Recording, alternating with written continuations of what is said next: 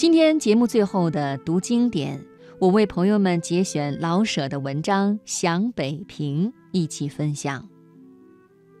设若让我写一本小说，以北平做背景，我不至于害怕，因为我可以捡着我知道的写，而躲开我所不知道的。让我单摆浮歌的讲一套北平，我没办法。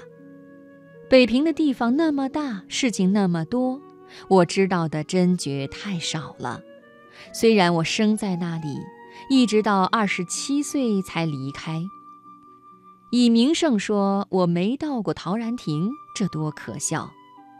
以此类推，我所知道的那一点，只是我的北平，而我的北平大概等于九牛一毛。可是我真爱北平，这个爱几乎是要说而说不出的。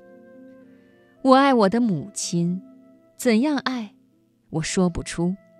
在我想做一件讨他老人家喜欢的事儿的时候，我独自微微地笑着；在我想到他的健康而不放心的时候，我欲落泪。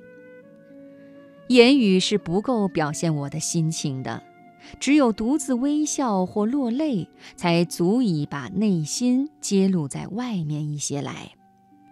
我之爱北平，也近乎这个。夸奖这个古城的某一点是容易的，可是我就把北平看得太小了。我所爱的北平，不是枝枝节节的一些什么。而是整个与我的心灵相粘合的一段历史，一大块地方，多少风景名胜，都积凑到一块儿。每一件小的事情中都有个我，我的每一思念中都有个北平，这只有说不出而已。真愿成为诗人。